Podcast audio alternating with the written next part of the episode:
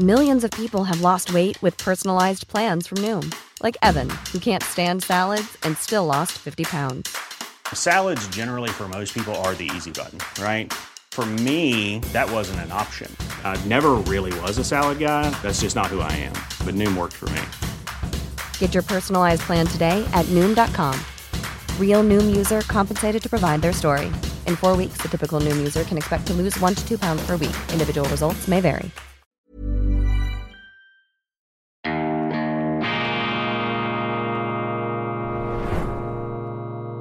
Diese Ausgabe von Weltwoche Daily wird Ihnen präsentiert von Kibun, dem Schweizer Pionier für gesundes Gehen und Stehen.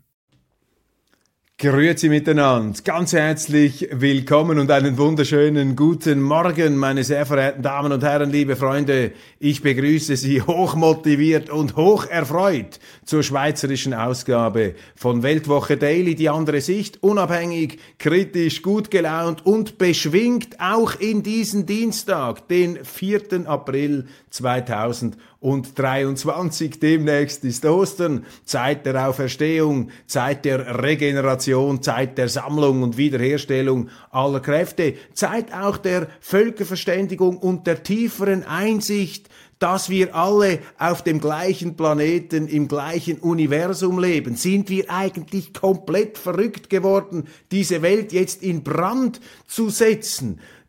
Einen Krieg zu entfesseln, uns einzureden, das unüberbrückbare Gräben, Andreasgräben der Feindschaft, uns da zertrennen und zerklüften, das ist ein Irrweg, der äh, schrecklichsten Art, der hier beschritten wird und wir plädieren machtlos, ohnmächtig natürlich, verhallen unsere Worte da im Äther, ungehört von den Mächtigen und eingebildeten Mächtigen, die ja auch ohnmächtig sind auf dieser Erde. Da verhallen unsere Appelle, aber wir werden nicht müde, sie trotzdem immer wieder zu äußern. Die Nähe, die menschliche Nähe, meine Damen und Herren, das ist etwas ganz Wichtiges, die wir jetzt suchen müssen mit Blick auf Ostern. Deshalb hier im Hintergrund auch das rote Telefon. Das ist ja das, äh, die Ikone der Verständigung, die Ikone des Gesprächs. Das ist eine Originalaufnahme des roten Telefons im Weißen Haus, das Washington und Moskau verbindet. Das wichtigste Telefon, das wichtigste Gerät des internationalen Dialogs überhaupt. Und dieses rote Telefon, da sind jetzt offenbar alle Leitungen gekappt worden zwischen Washington und Moskau. Das ist tragisch und wir plädieren dafür, dass dieses rote Telefon da wieder in Betrieb genommen wird. Und Sie können dieses rote Telefon auch zur zentralen Metapher des Lebens erklären. Das heißt, wir alle haben so ein rotes Telefon, ein ähm, Gerät, das uns ähm, helfen sollte, die wichtigen Gespräche, die ganz wichtigen Gespräche zu führen. Denn jedes Gespräch ist die Voraussetzung der Zivilisation und des Friedens. Ohne Gespräch kein Frieden und jedes Gespräch setzt wiederum die Bereitschaft voraus, anzuerkennen, dass der andere auch Recht haben könnte. Also dieses rote Telefon, das ist sozusagen Ideal und Sinnbild der Hoffnung auf Verständigung, auf eine schlussendliche Beilegung aller Konflikte. Menschliche Nähe, auch im unmittelbaren Familienkreis, das ist das, was natürlich auch an Ostern eine große Rolle spielen sollte. Und das bringt mich gleich zum ersten Programmpunkt unserer Sendung, einem wunderbaren Lied, komponiert Symbolischer könnte es fast nicht sein von Irving Berlin. Irving Berlin ist ein berühmter Künstler, ein berühmter Komponist russisch-amerikanisch-jüdischer Herkunft. Irving Berlin, Russland, Amerika, damals kreativ sozusagen vereint in dieser großartigen Persönlichkeit. Und das Lied, das ich ähm, erstmals in seiner ganzen Eindringlichkeit ähm, gehört habe. Äh, das war im Film The English Patient von Anthony Minghella, einer ganz großen tragischen Liebesgeschichte. Und dort wird in einer Szene tatsächlich im Regen äh, tanzen da die ähm, Hauptfiguren im Garten eines Krankenhauses und da erschallt dann auf der Tonspur dieses Lied Cheek to Cheek interpretiert von Ella Fitzgerald, einer der ganz großen amerikanischen Sängerinnen, Cheek to Cheek. Heaven I'm in heaven, and my heart beats so that I can hardly speak, and I seem to find the happiness I seek when we're out together dancing cheek to cheek. Wange an Wange. Meine Damen und Herren, nehmen Sie sich das zu Vorbild.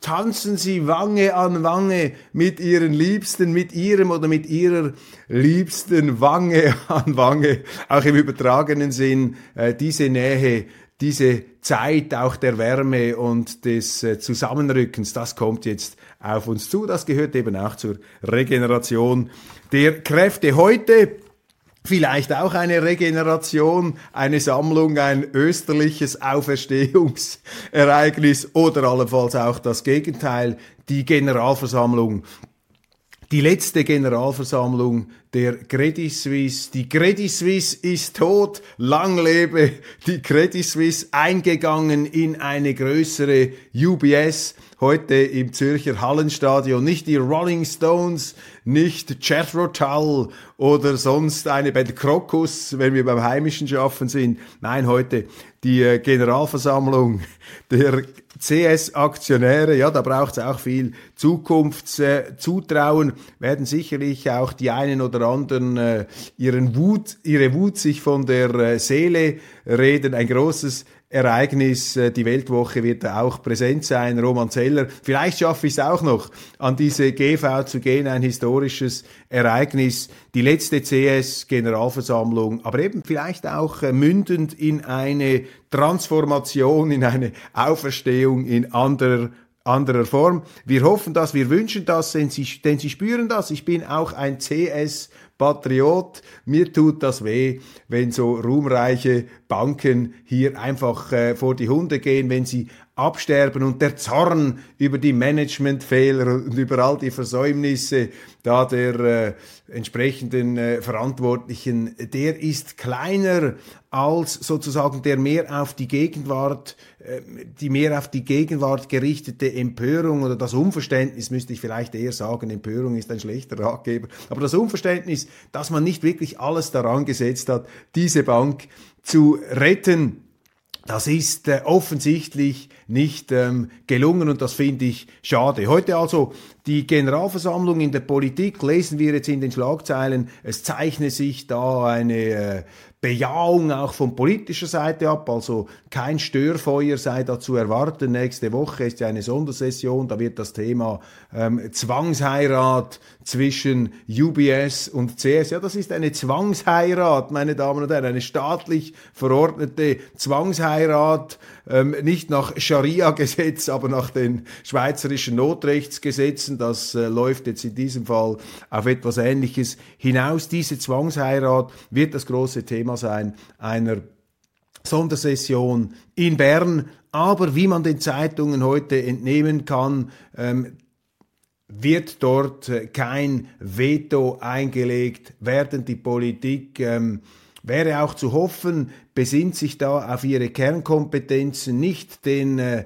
Führungsleuten der Bank äh, erzählen zu wollen, wie sie die Bank führen müssen dieses Expertensyndrom, das wir gestern angesprochen haben, etwas lächerlich jetzt im Moment, wenn all die Parteipräsidenten vor den Kameras sich aufspielen, als wüssten sie ganz genau Bescheid, als hätten sie jahrzehntelang selber Großbanken geführt, schwingen sie sich da auf, um hier ihre Ratschläge zu verbreiten. Ich will mich da gar nicht unbedingt ausnehmen, ich habe mich davontragen lassen von ein paar sehr dezidierten, äh, markigen, äh, interventionistischen Vorschlägen, von denen ich allerdings nach wie vor überzeugt bin. Ich finde, man müsste dieses Schweizer, die Schweizer Bank CS auslagern. Man sagt mir zwar, das sei völlig unrealistisch, das dürfe man nicht ähm, jetzt verlangen äh, vom neuen Management, aber ich halte mich da eben nicht an die Politik, sondern ich halte mich an die Banken mit dem Vorschlag und die UBS und die CS, das haben wir aufgedeckt bei der Weltwoche, die haben ja schon einmal Fusionsgespräche geführt. Und damals, 2020, das ist noch nicht so lange her, sind die Managements zur Auffassung gekommen, wenn man das zusammenlegt, da muss man dass Schweizer, die Schweizer Bank, entweder UBS oder CS, auslagern aus wettbewerbstechnischen Gründen. Was aber auch wahr ist, und das hat gestern Martin Schlegel gesagt im Eco-Talk, übrigens sehr gut gemacht von Reto Lipp, ich muss ihm hier ein Kompliment ähm, aussprechen, dem äh, Journalisten äh, des Schweizer Fernsehens. Reto Lipp hat äh, sehr gute Fragen gestellt gestern. Er hat den etwas ins Kreuzverhör in die Mangel genommen. Den Vizepräsidenten der Schweizerischen Nationalbank, Martin Schlegel, eine asketische Marathonläufererscheinung der da Auskunft gegeben hat äh, über die Rolle des Bundes. Und etwas, was mir aufgefallen ist, ein wichtiger Satz, den auch die Politik hier festhalten müsste, die jetzt zwangsfusionierte, zwangsverheiratete Größtbank UBS CS ist nicht so groß wie die UBS alleine vor der Finanzkrise, die ja damals gerettet wurde und auch gerettet werden konnte von der Eidgenossenschaft. Das ist für mich aus Sicht der äh, Ordnungspolitik die entscheidende, die wichtigste Aussage des äh, Vizepräsidenten des Direktoriums der Schweizerischen Nationalbank, Martin Schlegel, gestern im Ecotalk. Also diese Bank, diese Godzilla-Bank, die ich auch etwas aufgemonstert habe in dieser Sendung, die ist äh, möglicherweise doch eher ein Mönsterchen, jetzt nicht das ganz große Monster, ein äh, Godzilla, aber noch nicht in äh, gänzlich ausgewachsener Form, um hier im Bild zu bleiben. Also die ähm, Obsession jetzt vielleicht auch der Politik, dass wir hier einen Riesenmoloch geschaffen haben ähm, durch diese Intervention des Bundesrates, ähm, äh, diese Obsession muss relativiert werden. Andere Aussagen haben mich weniger überzeugt von Schlegel in diesem äh, Gespräch mit Reto Lipp. Ähm, der äh, SRF-Mann wollte wissen, ja, warum seid ihr nicht schon früher eingeschritten? Warum habt ihr, obwohl ihr ja gesehen habt, dass diese Bank äh, zwar solide kapitalisiert ist, eine solide Bilanz aufweist, aber äh, Vertrauensprobleme hat, wieso seid ihr da nicht früher eingeschritten? Und da hat sich Schlegel meines Erachtens auf sehr bürokratische Hilfsargumente ähm, äh, geflüchtet, hat er sich da äh, davon gemacht, etwas ins Unterholz äh, der, der Schwammigkeiten. Er hat gesagt, ja, man hätte kein Mandat und man äh, hätte das auch nicht tun können. Man war da nicht beauftragt, entsprechend eine Bank zu stützen und die äh, Regelungen sei da nicht vorgelegen. Aber meine Damen und Herren, ich meine, die Schweizer Politik hat in den letzten Jahren eine unglaubliche, fast schon beängstigende Kreativität und auch Freizügigkeit an den Tag gelegt, was äh, den Griff zu Notrechtsregelungen angeht. Man musste das jetzt ja auch machen. Das ist ja sicher auch nicht in irgendeinem Drehbuch vorgesehen, diese Zwangsverheiratungen, diese Zwangsverheiratung zweier Großbanken. Das schien mir sehr, sehr bürokratisch zu sein. Dann auch ein Satz, der aufhorchen lässt. Er sagt, seit Monaten haben wir an einer Lösung gearbeitet. Seit Monaten haben wir an einer Lösung gearbeitet. Wie ist jetzt das wieder zu verstehen? Also entweder man hat einen Notstand, ein Notrecht, eine Notlage unmittelbar, sozusagen ein über einen hereinbrechendes Schicksal, ja, dann ist es eine Notrechtsentscheidung, oder man hat über Monate an einer Lösung gearbeitet, dann ist es aber keine Ausnahmesituation mehr, sondern dann hat man sich quasi selber in eine Notlage hineingewirtschaftet. Also hier entstehen große Fragen zum Verhalten der Behörden, auch zur äh, Akutheit, zur Alarmbereitschaft der Finanzmarktaufsicht des Bundesrates und der Nationalbank. Schlegel wollte das etwas wegwischen, auch die Frage nach dem Notrecht. Der meinte, ja, das äh, sei keine größere Diskussion, äh, viel stärker und äh, prägender jetzt für das Außenbild, für die Außenwirkung des Ganzen sei da das Missmanagement der CS gewesen. Da bin ich jetzt nicht so sicher. Also wenn die Schweiz als Rechtsstaat hier ähm, automatisiert fast schon Notrecht greift, dann ist das nicht gut. Das ist immer ein Alarmzeichen. Das heißt auch, dass unsere Gesetzgebung, in diesem Fall die sogenannte Too Big to Fail Regelung, eben nicht funktioniert hat, dass man den Leuten etwas vorgegaukelt hat. Und das sollte ja die Aufgabe dann auch der Politik sein, nächste Woche in Bern hier die Voraussetzungen zu schaffen, dass eben für die Schweiz kein Risiko entsteht, ähm, dass sie nicht tragen kann. Im Übrigen ist die Bank natürlich dann äh, soweit, dass äh, im Rahmen eben dieser Rahmenbedingungen ähm, möglich und erlaubt ist, sich selber zu überlassen. Sie muss ja dann selber überleben können. Also schauen Sie sich das noch an. Ähm, für mich ruft dieses Interview doch nach einer vertieften, auch politischen Aufarbeitung, äh, weniger jetzt der äh, Fehler äh, der CS-Manager, sondern vor allem auch ähm, der Fehler der Bundesbehörden. Dieser Vorgang bleibt für mich neblig. Ich habe auch das Gefühl gehabt, Reto Lipp hat hier äh, aus ehrlicher Betroffenheit und Bestürzung heraus argumentiert. Er hat gesagt, ja, wie ist das möglich? Am Mittwoch habt ihr gesagt, sei alles wunderbar und am Samstag ist die Bank dann faktisch erledigt. Da ist doch eine fast schon panikartige Kernschmelze auch der Glaubwürdigkeit unserer Behörden zu beobachten. Das sind alles Fragen, die man diskutieren sollte und die Politik sollte sich weniger jetzt mit dem Flammenschwert des heiligen Zorns auf die Bank stürzen und hier rückwirkend möglichst viele Skalps und Köpfe an den Galgen fordern, sondern sie sollte das Behörden, das Behördenverhalten in diesem Fall besonders untersuchen. Das wäre aus meiner Sicht die richtige Priorität und dann natürlich auch die entsprechenden Schlussfolgerungen, vor allem die Too-Big-to-Fail-Regelung, dass die Schweiz eben wieder in eine Situation kommt, wo eine Bank ganz normal ähm, Konkurs gehen kann, wenn sie sich ähm, in den Abgrund gewirtschaftet hat. Das ist ja der Sinn der Too-Big-to-Fail-Regelung, dass die Marktwirtschaft spielt, auch im Bereich der Großfinanz. Handfeste Gewalt von links, meine Damen und Herren. Frühe Eindämmung der Demonstration in Zürich la Polizei nicht möglich. Die ähm, Vergangenheitsbewältigung dieser extrem gewalttätigen Ausschreitungen von Linksextremen, einem schwarz gekleideten schwarzen Mob.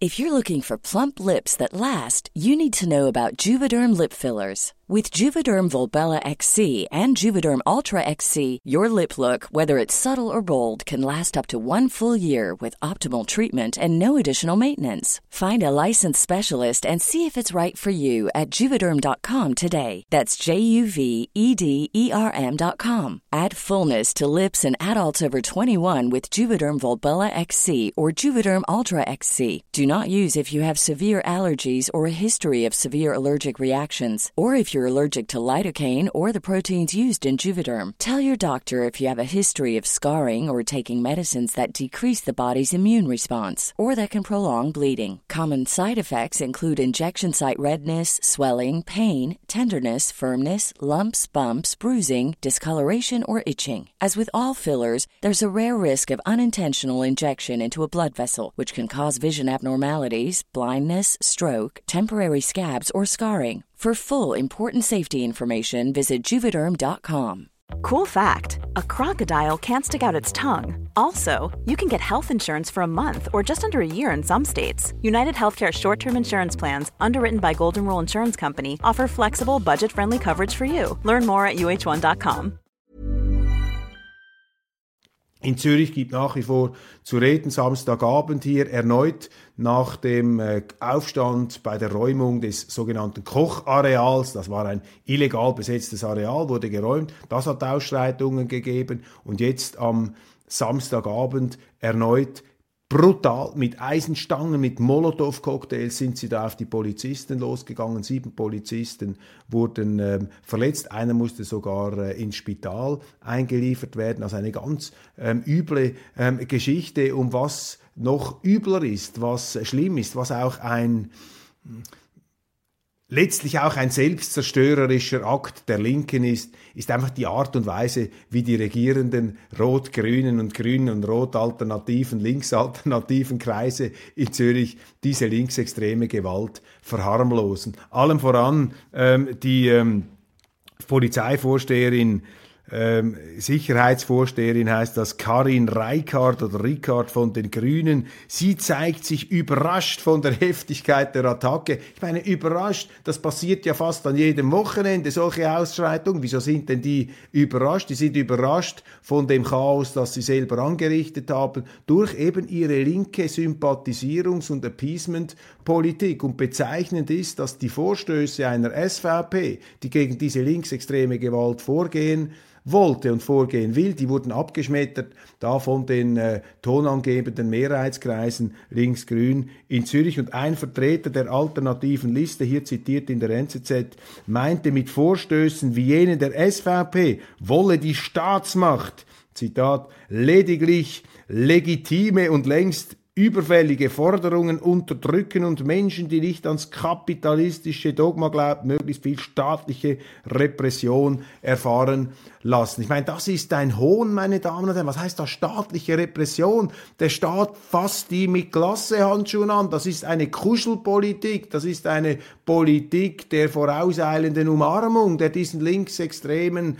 Prügelmilizen, diesen Gewaltbanden da ähm, angedeiht, äh, den man äh, ihnen angedeihen lässt. Das ist doch das Gegenteil einer Repressionspolitik. Das ist eine Umkehrung der Täter-Opfer-Relation. Und das zeigt Ihnen, dass hier etwas aus den Fugen geraten ist. Und etwas kann ich Ihnen sagen.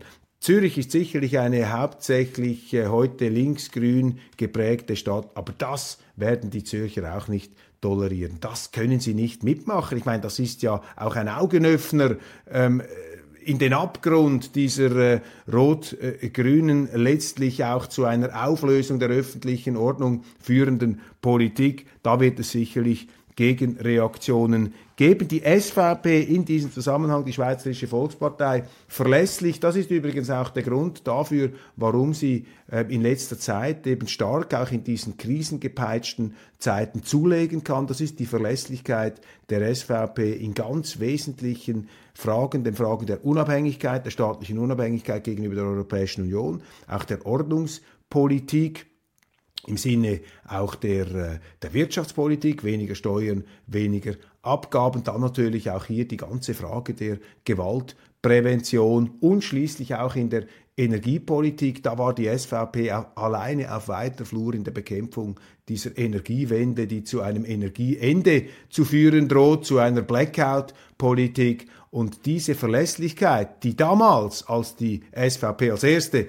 da die Fahne in den Boden gesetzt hat, da gab es natürlich Gegenwind, da gab es Hohn, da haben die anderen opportunistisch mitgemacht, auch die FDP ähm, hat da etwas das Fähnchen nach dem Wind gehängt und das rächt sich jetzt. Das heißt, die verlässlichen, die glaubwürdigen Parteien, die gewinnen. Und zum Beispiel jetzt auch mit dieser ganzen Kriegs- und Ukraine-Politik, dass man nicht bereit ist, hier einfach die Neutralität preiszugeben, ganz im Unterschied zu einer FDP, die versucht hat, hier sich etwas diesen Empörungszeitgeist zu eigen zu machen, diese ja moralische Entrüstung über den russischen Einmarsch, alles verständlich, aber ähm, daraus können sie dann eben keine Außenpolitik ableiten. Und diese Ad-hoc Gefühlsaußenpolitik, diese Lava-Außenpolitik, diese Woke-Außenpolitik, äh, die ist eben nicht glaubwürdig und das lohnt sich jetzt, das zahlt sich jetzt aus für die SVP. Die Neutralität schadet der Schweiz, eine ganz steile These des früheren Schweizer Botschafters Thomas Bohrer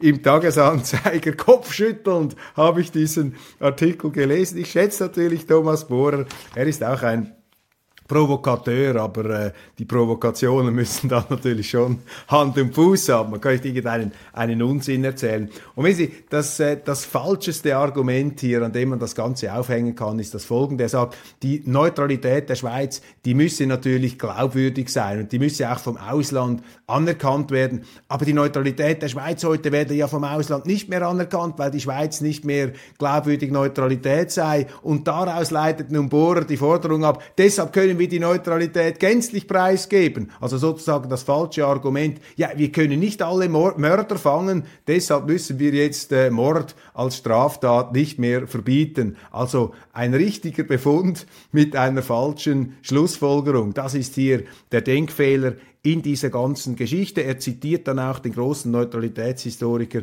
Edgar Bonjour, allerdings sehr einseitig. Er sagt, dass äh, Bonjour die Neutralität auch äh, wie schreibt er hier, zu einem nationalen Mythos von fast religiöser Weihe erklärt hat. Ja, das mag schon sein, aber Edgar Bonjour hat eben auch geschrieben, dass die schweizerische Neutralität ein Zukunftsmodell sei. Nicht nur in der noch von Großmächten, ups, Entschuldigung, äh, nicht nur in der von äh, Großmächten, dass die Zeitbegrenzung hier, ich werde diskret darauf hingewiesen, langsam äh, zum Schluss zu kommen, nicht nur im damaligen Europa, das von Großmächten beherrscht wurde und die Neutralität war da wichtig für die Schweiz, dass sie nicht hineingezogen wurde in das Ringen der Großmächte. Nein, ähm, Bonjour schreibt, auch in einem geeinten Europa sei die Neutralität wichtig, weil dort dann eben die Geopolitik weltweit spiele und es wichtig sei, dass die Schweiz dann eben neutral zwischen den Blöcken sich verhalte. Also hier Neutralitätsmüdigkeit auch beim sonst ja doch recht bürgerlichen schweizerischen Botschafter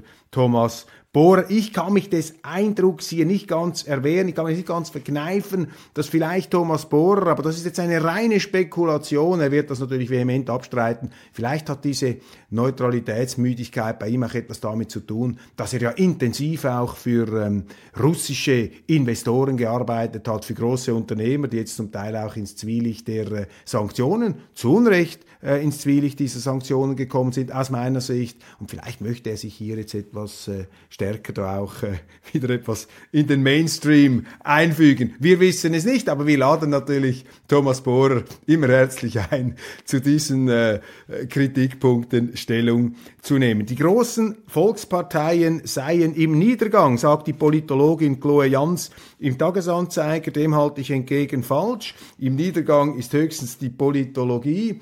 Denn die SVP, ich habe es ja schon angetönt, eine große Volkspartei, die größte Volkspartei, die ist ja alles andere als im Niedergang. Also hier sehen Sie, äh, wie schwer sich die offizielle Politologie ähm, im Tagesanzeiger tut, um anzuerkennen, dass eine SVP einfach für ihre Glaubwürdigkeit und Verlässlichkeit in der äh, Verfolgung ihrer eigenen Schwerpunkte und Themen und Grundüberzeugungen ist. Das wird hier alles etwas heruntergespielt, das sei Bewirtschaftung von bestimmten Themen, so als ob das eben bewirtschaftet, hochgekocht, den Leuten sozusagen ins Gehirn hineingeträufelt werde, manipulativ, aber so ist es eben nicht. Die SVP, das ist mein Eindruck als äh, bald scheidender Nationalrat, die große Stärke der SVP ist es, und sollte es sein, auch in Zukunft hier die Wirklichkeitsbezogenheit ähm, nach vorne zu bringen. Die SVP ist eine Wirklichkeitspartei, eine Partei, die sich ihrem eigenen Anspruch nach an der Wirklichkeit orientiert und eben nicht an den ideologischen Luftschlössern, die man ähm, gerne mit der Wirklichkeit verwechselt. Dann erhalte ich einen ähm, Brief, eine Zuschrift von einer Frau, bezeichnenderweise von einer Frau, die sich daran stört, dass sie in einem Großkonzern in der Schweiz arbeitet. Und da gab es Grußbotschaften per Internet von der Konzernleitung zu Ramadan. Bis jetzt sei aber noch keine ähm, Grußbotschaft zu Ostern eingetroffen. Also wer immer dieser Konzern sein möge, äh, der da äh, zu Ramadan ähm, Grußbotschaften verbreitet auf der offiziellen Intranet-Adresse an die Angestellten, an die Tausenden von Angestellten. Hier aus der Belegschaft der Appell, es möge auch ein Ostergruß erschallen und verkündet werden. Meine Damen und Herren, damit sind wir am Schluss der heutigen Sendung Heaven, I'm in Heaven, Dancing Cheek to Cheek. Behalten Sie das in Erinnerung. Ich freue mich, wenn wir uns morgen wiedersehen. Und ich sage Ihnen, ich freue mich wirklich auf Ostern hier, auf diese Insel der Erholung und der Auferstehung. Und wenn dann Ostern vorbei ist, meine Damen und Herren, dann müssen Sie sich nicht grämen, weil die nächsten Ostern, die kommen dann wieder. Da können Sie die Tage abstreichen am Kalender. Machen Sie es genug, machen Sie es gut, genießen Sie den heutigen Tag und hoffen wir, dass auch die Credit Suisse einen Ostermoment erlebt da in dieser vorösterlich bewegten Strubenzeit.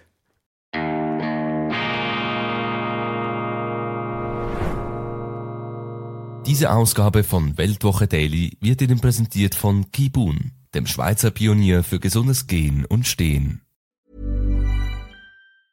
Planning for your next trip? Elevate your travel style with Quince. Quince has all the jet-setting essentials you'll want for your next getaway, like European linen, premium luggage options, buttery soft Italian leather bags, and so much more. And is all priced at 50 to 80% less than similar brands. Plus, Quince only works with factories that use safe and ethical manufacturing practices.